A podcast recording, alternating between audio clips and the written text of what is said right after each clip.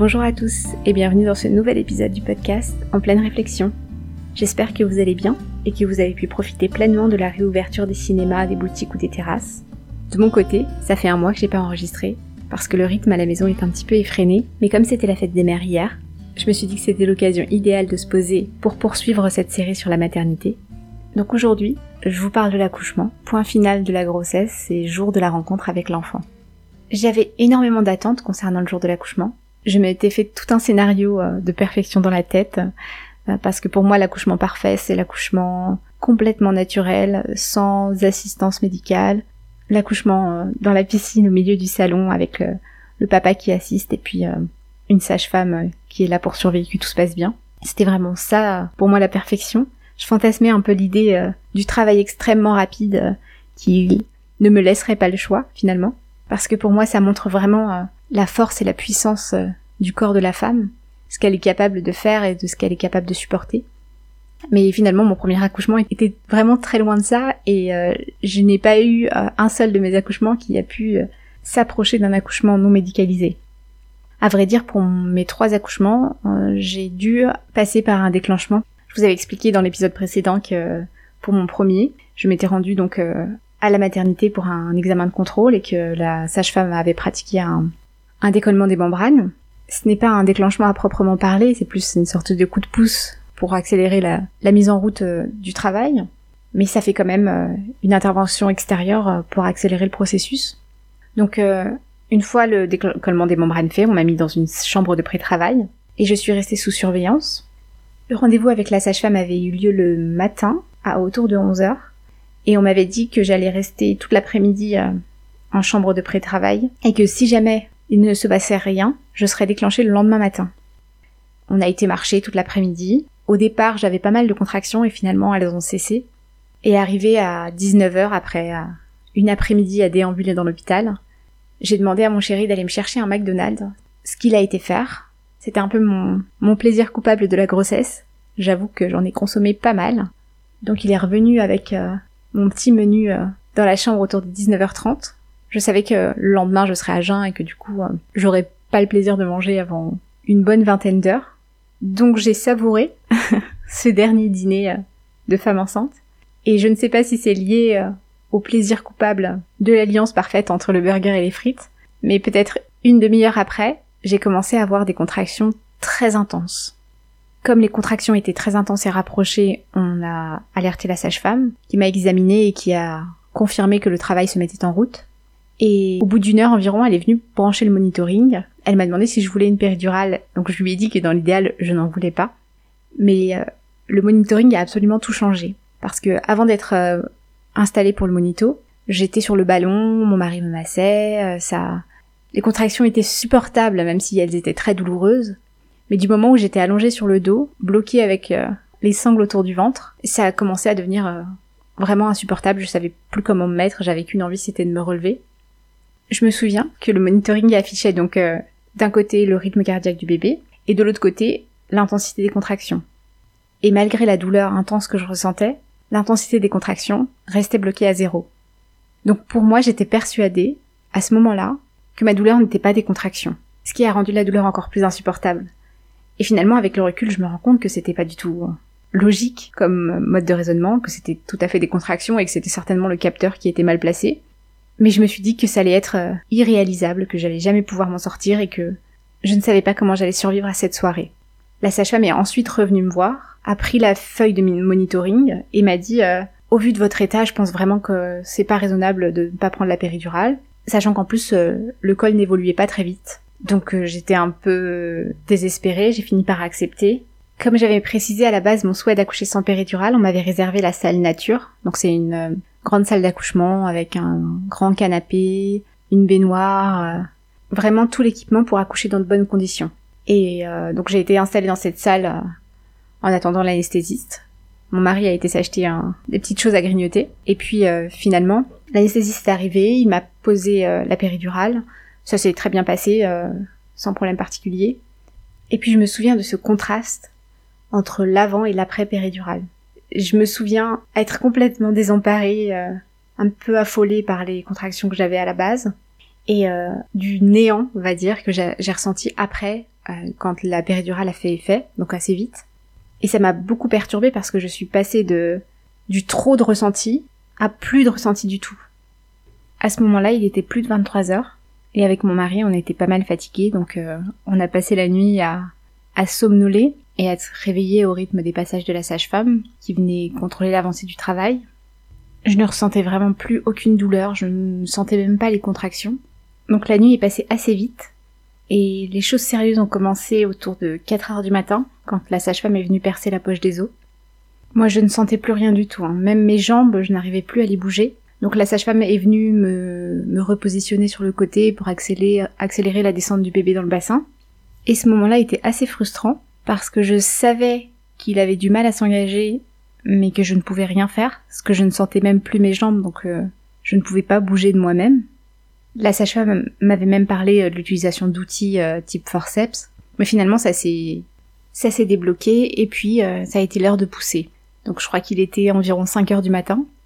La nuit était passée très vite et je ne sentais toujours pas mes contractions, donc c'était c'était la sage-femme qui me guidait pour que je sache à quel moment pousser. Donc j'avais mon mari juste à côté de moi qui m'encourageait également c'était toujours très particulier. Hein, le fait de, de, rien ressentir quand euh, on désire depuis le début euh, accoucher sans péridurale et tout ressentir. enfin moi en tout cas j'avais cette impression qu'il me manquait quelque chose. Donc j'ai poussé, tout s'est bien passé en soi. Euh, j'ai eu le droit à la grande épisiotomie, donc ça c'était pour l'après que c'était pas cool. Mais en soi mon bébé allait bien, on était heureux avec mon mari et puis j'étais heureuse à ce moment-là. C'est plus l'après qui a été un peu compliqué donc euh, la première rencontre est, très surprenante. Je me souviens d'avoir euh, d'avoir cette impression d'avoir un alien sur moi. J'ai pas connu ce cet élan d'amour euh, immédiat. C'était plus un bon. J'étais un peu sonnée, on va dire. Et même si c'était un, accouchement qui s'est bien passé, rien, j'ai rien eu à signaler de, de, grave en soi. Je suis quand même, même avec le recul, un peu, un peu déstabilisée quand j'y repense, parce que c'était bizarre d'être en plein travail, de sentir mon bébé qui, enfin, de pas le sentir du coup, mais de savoir que mon bébé euh, menait un, le parcours du combattant pour pouvoir sortir de là, alors que moi, ben, je dormais et que je, ressentais rien. Il y avait un, déséquilibre qui, qui me convenait pas. Alors autant vous dire que pour les, les deux accouchements suivants, euh, j'étais déterminée. Hein. La, la, péridurale, c'était, c'était non. Euh, et les, les, circonstances ont fait que, comme mon bébé se présentait en siège pour la deuxième grossesse, j'ai dû accoucher sous péridurale, mais c'était très très très différent de mon premier accouchement. Alors pourtant c'était très médicalisé, très surveillé, euh, comme il y a plus de risques d'accoucher un bébé euh, les fesses les premières. J'ai accouché au bloc opératoire, j'ai accouché euh, sous péridurale, mais d'office j'avais précisé que je, je gardais un, un, sentiment amer de mon premier accouchement parce que je n'avais absolument rien ressenti et je voulais pas revivre ça. Et l'infirmière anesthésiste m'avait dit qu'il fallait pas que je m'inquiète parce que justement, le fait que ce soit un bébé en siège et un accouchement voix basse, il fallait absolument que je sente un maximum. Mais la péridurale était obligatoire parce que accouchement plus compliqué, donc euh, il fallait qu'elle soit là. Donc elle a été très peu dosée. J'ai ressenti toutes les contractions durant le travail, euh, sachant que ça avait été en plus un, accouchement euh, qui avait été déclenché, du coup médicalement, parce que le travail ne se déclenchait pas. Mais tout a été fait pour respecter un maximum mon désir en fait. Et je crois que c'est une différence peut-être de prise en charge entre les deux maternités. Comme je l'expliquais dans le précédent épisode, euh, j'avais choisi en première maternité la maternité la plus proche de chez moi. Je pense que c'était un peu... Euh, ils faisaient le strict minimum. Et dans la deuxième, il y avait un vrai accompagnement mère-enfant, enfin c'était très différent. Et toutes mes demandes ont été prises en compte. L'accouchement voix basse d'un bébé en siège est plus rare, du coup, je sais pas si c'est ça qui faisait que j'avais l'attention particulière de l'équipe, mais en tout cas, je me suis sentie très entourée. Et jusqu'au passage au bloc, où d'ailleurs il y avait beaucoup de monde qui venait assister à cet événement, j'étais dans une vraie bulle. Le fait de ressentir, en fait, de, de sentir le bébé qui descend dans votre bassin, le, passage du bébé, c'est à la fois très animal et très extraordinaire. Et c'est, je pense, vraiment ça qui m'avait manqué lors de mon premier accouchement. De ressentir. Pourtant, une fois que bébé est né, à nouveau tout s'était plutôt bien passé. Ils ont pris le bébé, ils l'ont sorti très vite parce que dans le bloc il fait froid, ils l'ont emmené avec le papa. Et j'avais ce sentiment de plénitude que j'avais pas eu au moment où j'étais entrée en contact avec mon premier bébé. Alors que là, ce moment avait duré euh, peut-être euh, 10 secondes avant qu'il le prenne et puis qu'il l'emmène euh, faire ses premiers soins. Et c'est particulier parce que même quand j'en parle, je ressens encore l'émotion de waouh, c'est donc ça de donner la vie, quoi. Donc forcément, pour la naissance de ma fille, donc troisième grossesse, j'avais encore plus ce désir de connaître les sensations complètes du début à la fin. Allez savoir pourquoi je crois que mes enfants se sentent bien dans mon ventre, parce que à nouveau le travail ne s'est pas déclenché spontanément, sachant que j'avais fait du diabète gestationnel, donc euh, j'avais un gros bébé. Je savais que passer la barre des 4 kilos, euh, il faudrait me déclencher, donc j'ai tout tenté. Les dernières semaines, euh, je marchais, j'ai été nager, j'ai été, enfin j'étais très active, je ne me reposais pas, dans le but que elle se décide. Pourtant, elle, elle était bien la tête en bas.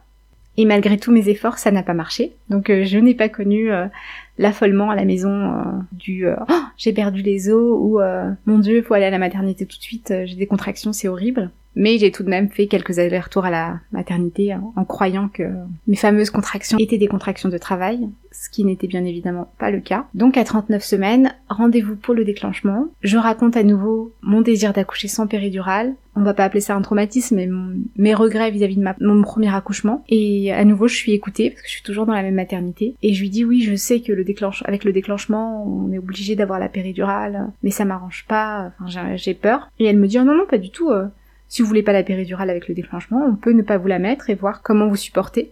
Donc à nouveau, un discours que j'avais jamais entendu jusque-là. Donc j'ai été ravie. On a pu poser le, le produit de déclenchement sans me poser en parallèle la péridurale. J'étais très contente, le produit faisait effet, je ressentais bien les contractions, j'ai perdu les os euh, sans que ce soit la sage-femme qui vienne percer la poche.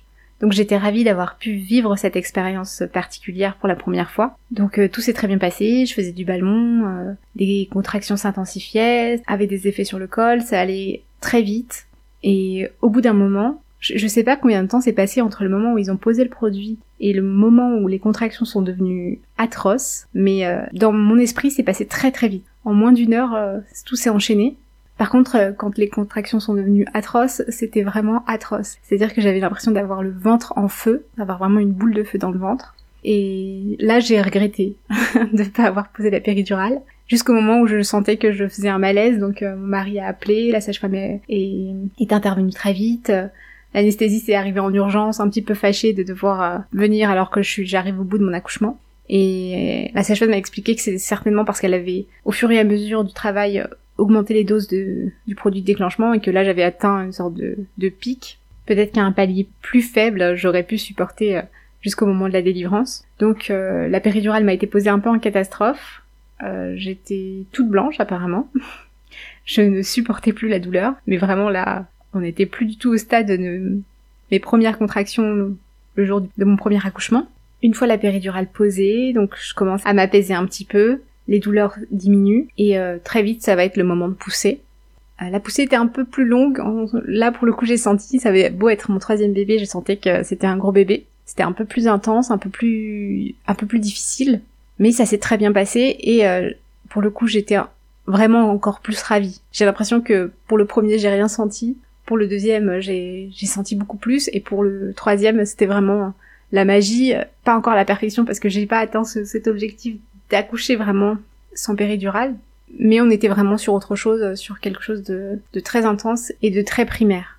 Alors je ne sais pas ce que ça donne au niveau scientifique, euh, quelles sont les données à ce niveau-là, mais en tout cas je sais que l'intensité de ce que j'ai vécu euh, en matière de douleur et de, et de sensations physiques, c'était proportionnel à, au lien qui se créait dans les heures qui suivaient l'accouchement.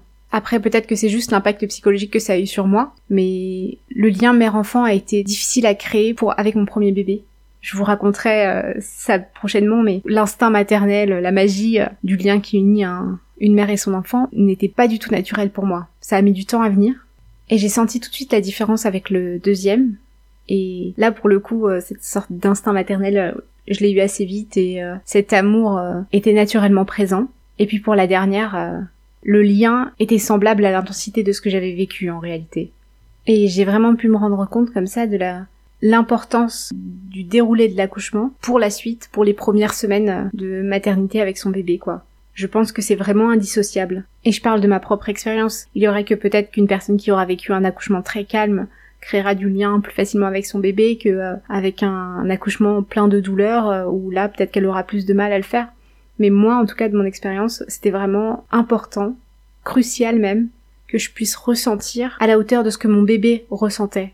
Peut-être qu'il ne s'agit là que de que d'idées que j'avais à la base du fait qu'une femme qui accouche doit souffrir pour accomplir déjà une part de son devoir de mère. Je ne sais pas. Mais je me souviens ma mère qui me disait que c'était de la folie de vouloir accoucher sans péridurale. Elle qui a dû accoucher sans péridurale mais parce qu'elle n'avait pas d'autre choix, ne comprenait pas comment c'était possible que moi, j'ai envie de prendre cette décision de souffrir.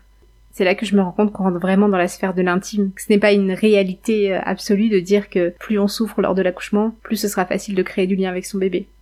Mais je suis vraiment heureuse d'avoir eu la chance que ça se déroule dans cet ordre-là, c'est-à-dire que le premier, je ne ressente absolument pas de douleur, le deuxième, je ressente les sensations sans ressentir la douleur, et que la troisième, je ressente la douleur vraiment euh, vivement. Malgré tout, même si je ne suis pas sûre d'avoir envie d'un quatrième enfant euh, maintenant ou plus tard, je garde un peu ce fantasme absolu de de l'accouchement, euh, pas catastrophe, parce que l'accouchement catastrophe, ça a un côté très risqué tout de même, mais de cet accouchement euh, primaire, simple, moi, mon mari et une femme pour me soutenir, quoi. Je trouve que c'est d'une beauté incroyable. En tout cas, si j'y arrive un jour, s'il s'avère que j'ai un quatrième enfant et que j'accouche dans les conditions que je m'étais imaginées, je viendrai vous le raconter à coup sûr. Et puis de votre côté, euh, n'hésitez pas à partager avec moi vos récits d'accouchement. Euh, j'adore, je trouve que toutes les histoires d'accouchement sont uniques et sont teintées d'histoires euh, de passé, de présent et d'avenir.